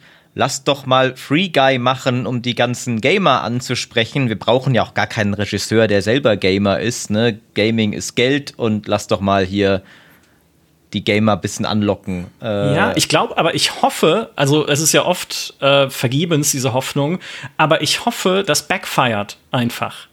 Weil sie bei solchen Sachen immer mehr und je mehr Leute natürlich die Spiele auch kennen, immer mehr das Feedback kriegen, das ist nicht, was wir wollen. Also mhm. jetzt aus der Spieler-Community direkt. Sondern wir wollen Dinge, wie Marco wunderschön erzählt hat, wie den Metal Gear-Film, wo man hoffentlich dann am Ende, je nachdem, was es mhm. wird, jeder Sekunde anmerkt, dass da Leidenschaft für die Spiele dahinter steht. Und es gibt doch Leute, die diese Leidenschaft besitzen. Und genau wie du auch, äh, also finde ich diese Philosophie halt eins zu eins würde ich unterschreiben, es muss nicht exakt eine Nacherzählung sein, aber das Gefühl, ne, das Gefühl, das ich beim Spielen habe, das muss jemand verstehen, der eine Spieleverfilmung macht und das muss man dann rüberbringen, egal ob Film oder Serie. Und das kannst du eben auch nur, wenn du dich mit den Spielen beschäftigst. Geht nicht anders. Ja. ja. Was ich persönlich möchte, meine, meine Ansprüche sind simpel. muss ich sagen. Äh, meine Ansprüche sind simpel. Ich will einfach nur Fanservice. Und für mich der beste, das beste Beispiel, vielleicht als letztes Thema, was ich nur auf der Liste hatte, ist der Warcraft-Film. Weil der Warcraft-Film ist kein guter Fantasy-Film finde ich. Er, ist, er hat schöne Bilder und so, aber die Handlung ist fürchterlich, die Dialoge sind fürchterlich, die Charaktere sind mir egal. Ich finde, also ich bin jetzt nicht der größte Experte, was Schauspiel angeht, aber ich glaube, es ist nicht gut in diesem Film. Und man versteht ein paar Sachen nicht, wenn man Warcraft nicht kennt. Aber all das ist mir völlig ranze, weil dieser Film macht halt wunderbaren Fanservice vom Murloc mhm. im Fluss. Jemand wird in Schaf verwandelt, der Greif landet dort in der Stadtmauer von Sturmwind, wo er zu landen hat. Man hört dazu das Sturmwind-Thema, Dalaran als fliegende Stadt, die in mhm. der Zeit, wo der Film spielt, noch gar nicht fliegen dürfte, aber wir sehen mal über sowas hinweg. Ähm, die Elfen haben glühende Augen, die Waffen und Rüstungen sehen aus, wie sie in Warcraft mhm. auszusehen haben. Und obwohl das halt oberflächlich betrachtet halt äh, dieser furchtbare Fantasy-Film war, Weiß ich noch, wie ich damals in der Presseverführung saß von diesem Warcraft-Kinofilm mit strahlenden Äuglein und zwar von Anfang an, als schon eine Andeutung kam von Arthas im Eis, direkt in der Eröffnungsszene. Der kommt im Film natürlich nicht vor, spielt ja in der Kontinuität auch noch viel später in der Story. Und würde auch nie wieder, weil es nie eine Fortsetzung geben wird. Was für ein Verbrechen. Henry Cavill stünde bereit für Arthas, aber nein, ihr macht's nicht. Aber da habe ich, ja. das war so ein bisschen für mich dieses, da bin ich bereit, aber das bin jetzt nur ich persönlich, Kompromisse einzugehen und zu sagen, wenn ihr es schafft, für mich genügend Motive einzufangen, dass ich mich zu Hause wieder fühle. Ne? Also ich komme quasi nach Hause, wenn ich den Film anmache in mein Warcraft-Universum, wie ich es aus den Spielen mhm. kenne, dann ist es okay für mich, wenn das dramaturgisch und erzählerisch mhm nicht top-notch ist. Das kann man aber auch anders sehen. Also, ich finde, ne? gerade bei dem Warcraft-Film trifft vieles zusammen von allem, was wir schon gesagt haben, weil der Filmemacher Duncan Jones, der Sohn von David Bowie, der hat ja auch Moon gemacht, einen fantastischen Film. Ja. Und Duncan Jones ist großer Warcraft-Fan. Und deswegen sind ja diese ganzen Fanservice-Momente drin. Deswegen ist die erste Szene ja auch so geil, weil sie eigentlich eine Nacherzählung dieser, dieser berühmten Animationsszene ist. Dieser Sequenz, äh, ähm, wo der Soldat gegen den einen Ork kämpft. Ähm, mhm. Ja. Das ist alles drin, aber gleichzeitig halt er als Filmemacher, er, er, er, er zieht ja mit viel Reue auf diesen Film zurück, weil ähm, das Studio ihm extrem reingeredet hat. Und er durfte eben nicht mhm. machen, was er machen wollte. Und das, was da ist, ist so ein Stückwerk aus allem, was er gerne gemacht hätte. Und äh, das ist eben ein schlecht erzählter Film, weil das Studio eben in diese Erzählung mit reingedrückt hat. Er konnte aber visuell wenigstens umsetzen, was er umsetzen wollte. Deswegen hast du diese coolen Fanservice-Momente. Und das zeigt so ein bisschen, wo da Spieleverfilmungen noch gescheitert sind. Gleichzeitig ist der Film ja immer so on the edge ein Flop gewesen zu sein. Dadurch, dass er in Asien aber so gut lief, war immer so wenigstens die Möglichkeit im Raum, dass es irgendwann eine Fortsetzung oder eine richtige ja. neue Verfilmung geben könnte. Also die Marke ist, nie ganz, ist nicht ganz tot. So wie Gaming nie ganz tot sein wird, ist diese Marke und dieser Film, die Idee ist, ist nie, nie tot. Und natürlich könnte das noch passieren. Der, der Warcraft-Film war ja auch insofern wirklich, er war ja schon, muss man sagen, ein Schritt mhm. nach vorne für Gaming-Verfilmung. Muss man ja doch sagen, obwohl er nicht der Hammer war, aber wir sind ja gekommen von totalem mhm. Schrott und, und der Warcraft-Film war ja schon irgendwie mal ein Versuch, es ein bisschen würdevoller und besser zu machen, der nicht auf ganzer Linie geklappt hat, aber er ist ja ein Riesenschritt nach vorne, trotzdem verglichen mit Max Payne oder auch diesem komischen Assassin's Creed-Film mhm. oder so. Also, das war ja schon trotzdem, denke ich, auch ein, ein wichtiger Schritt. Äh, schade, dass er halt nicht den ganzen Weg gehen konnte. Aber es ist trotzdem gut, dass es diesen Film gab, glaube ich. Ja, meine damalige Freundin meinte, Warcraft, das ist doch Herr der Ringe für Arme. Und äh, wir haben uns dann auch getrennt. Und also. deswegen bist du nicht mit ihr zusammen, richtig. äh, ja. Genau. Verstehe ich. Also äh, ja, Liebe spüren. Das ist das, was wir alle wollen. Äh, vielleicht Weil jeder weiß, in Warcraft ist. Warhammer für Arme. Ja, das ist eine ganz andere Diskussion, wie viel da von Warhammer reingeklaut wurde. Aber die führen wir an anderer Stelle Oh ja. vielleicht äh, weiter aus. Bevor wir uns weiter ergehen in verschiedenen Spieleumsetzungen, es kommt ja noch viel. Ne? Also es ist ja viel momentan auch in der Pipeline, ähm, was Serien angeht. Wir haben Mass Effect, was kommen soll als Serie. Wir haben Fallout, Bioshock, Watch Dogs, Far Cry, ähm, die alle umgesetzt werden sollen in Zukunft. plus Magic viele the andere noch. Was wir vergessen haben zu erwähnen, eine der besten Spieleverfilmungen soll auch, und ich habe nur die erste Staffel leider gesehen, aber es sieht fantastisch aus, Castlevania sein auf Netflix. Oh ja. Äh, auch ein schönes Zeichen. Guck mal, Du hast halt ein japanisches Spiel und sie machen daraus etwas, was aussieht wie ein Anime. Es darf nur Anime genannt werden, wenn es wirklich aus Japan ist, aber es ist im Prinzip eine Anime-ähnliche Serie.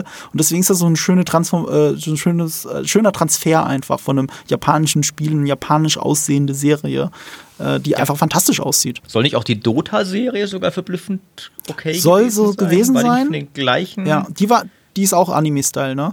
Und äh, hat mich aber nicht gereizt von der Story her. Also äh, geht's auch, wer ist, ist der Unterschied Dragon Slayer oder irgendwie sowas? Ich weiß gar nicht. Aber lustig, dass du, der du früher Dota-Fan mehr als LOL warst, dann dadurch, dass LOL die bessere Ja. Serie hatte, jetzt LOL-Spieler Ja. bist. Ne? Also da sieht man auch den, den Effekt, den das Es hat haben funktioniert. kann. Also das Cross-Marketing hat es fantastisch funktioniert. Ja, die Macht der Serie. Cuphead, ne, vielleicht als ein Beispiel noch, auch von, äh, von einem Spiel, was jetzt serialisiert äh, wird und was ja eine wundervolle Geschichte ist. Alleine, wenn man anguckt, wer dahinter steht. Das war ja das Erstlingswerk eines kleinen Indie-Entwicklerteams, das aber von Anfang an aufgefallen ist, seit der Ankündigung, mit diesem Grafikstil, der einfach an diese 30er Jahre Walt Disney-Cartoons erinnert. Und dass daraus eine Serie wird, auch sowas, das hättest du dir vor zehn Jahren noch nicht vorstellen können. Da kommt irgendjemand mit einem kleinen Indie-Ding und dann wird das später umgesetzt halt als TV-Serie. Nee, vergiss es, ne? Die machen dann bestimmt irgendwie Uncharted oder so, halt die großen Marken, die es da draußen gibt, aber doch nicht sowas. Und es ist einfach, auch da ist es schön, dass es das gibt. Und ich weiß gar nicht, äh, Marco, du hast es schon gesehen, ist es, ist es gut? Äh, es ist fantastisch gezeichnet. Die Musiknummern sind fantastisch. Ich habe aber nur die erste Folge gesehen äh, und ein paar Szenen aus den späteren Folgen, die sie auf YouTube veröffentlicht haben. Davon sind ein paar aber fantastisch auch wieder. Das Problem ist so ein bisschen, ich weiß ja nicht, was das Humor eigentlich genau sein soll. Es wirkt sehr kinderfreundlich. Gleichzeitig ist es auch ein bisschen bissig, sodass es nur Erwachsene verstehen. Ich würde es am ehesten vergleichen, aber das ist ein großer Vergleich und den kann, er, kann die Serie wahrscheinlich nicht standhalten mit Adventure Time wenn ihr die Serie kennt. Also Aber daran erinnert es mich so ein bisschen, aber ohne an diese Qualität dran zu kommen, inhaltlich. Aber das ist so geil gezeichnet. Wenn ich jetzt nicht einen Better Call Saul Rerun gerade machen würde, hätte ich jetzt auch Cuphead weitergeschaut. Und so kann ich nur von der ersten Folge berichten und sagen, super beeindruckend, hat mich aber auch nicht komplett umgehauen. Aber es gibt so ein paar Musiknummern. Eine gibt es auf YouTube, da, da, da, da, da kommt der, die weibliche Tasse oder was auch immer, ich glaube, sie ist eine Teekanne, kommt in den Laden rein und singt auf einmal. Und, und die zwei, äh, und, und äh, Cuphead und wer heißt der andere? Mark, äh, irgendwas mit Mark. Also er ist sein bester Freund. E egal, also die Serie erzählt Ich auch von keine den Ahnung von ja, Cuphead. Im, Im Spiel ist es ja ein Koop-Spiel auch. Und du hast halt Ja. Cuphead und hast den anderen Typen, Mark irgendwas. Und, äh, und, und die zwei stehen in dem Laden und einfach nur mit offenem Mund und gucken ihr beim Singen zu. Und hinter der Trese ist, hinter dem Tresen ist so ein, so ein großer Schraubenzieher, eine Frau, wie so eine böse Bibliothekarin. Und die ist erstmal sauer, dass diese Teekanne durch, die, durch den Laden hüpft und überall rumtanzt und singt. Aber das Lied ist so gut, dass dann dieser Schraubenzieher auf einmal anfängt mitzuwippen und die Melodie zu summen. Und das ist so charmant gezeichnet. Ich liebe diese Szene, obwohl ich die selber in der Serie noch gar nicht gesehen habe. Also schon schön. Mugman. Mugman ist der Bruder von Cuphead. Äh, jetzt habe ich meine Gedächtnisblockade aufgegoogelt. Ja, und es gibt den Teufel Wow, halt in der Serie und das ist auch super geil gemacht. Also wirklich. Auch da, ne? Man muss die Liebe spüren, auch zur Vorlage. Und ich denke, sie ist vorhanden. Der nächste Prüfstein wird die Halo-Serie sein, die ihr jetzt anschauen könnt. Bei Sky läuft sie in Deutschland, äh, bei Sky Ticket. Also, ich habe sie noch nicht gesehen. Also, ich weiß nicht, wie gut sie ist. Zum Zeitpunkt dieser Aufnahme habe ich noch nichts drüber gelesen, noch nichts gesehen. Werde sie mir anschauen und mal schauen, äh, wie viel Liebe man da spürt und wie viel da drin steckt von dem, was wir als Halo-Gefühl halt gerne sehen würden und natürlich für Fanservice. Also wenn nicht mindestens irgendwie 20 Aliens mit dem Zahnstocher irgendwie weggezahnstochert werden, dann ist es, dann ist es nicht mein Halo. Das ist ein, ich bin, ich bin sehr gespannt. Lieber Maurice, äh, lieber Marco, vielen, vielen Dank, dass ihr dabei wart, um ähm, über Serien und Spieleverfilmungen zu sprechen, die uns heute zum Glück mehr Hoffnung machen, als es noch vor einigen Jahren der Fall war. Es kommt, wie gesagt, noch viel in der Zukunft, auf das wir uns freuen können oder vielleicht auch ein bisschen Angst haben, je nachdem. Ne? Heißt nicht, dass alles gut wird, aber es wird auf jeden Fall besser als es hätte werden können, wenn sie es früher gemacht hätten oder wenn es Uwe Boll gemacht hätte. Davon können wir ganz fest ausgehen. In diesem Sinne, macht's gut und bis zum nächsten Mal. Tschüss. Bis dann.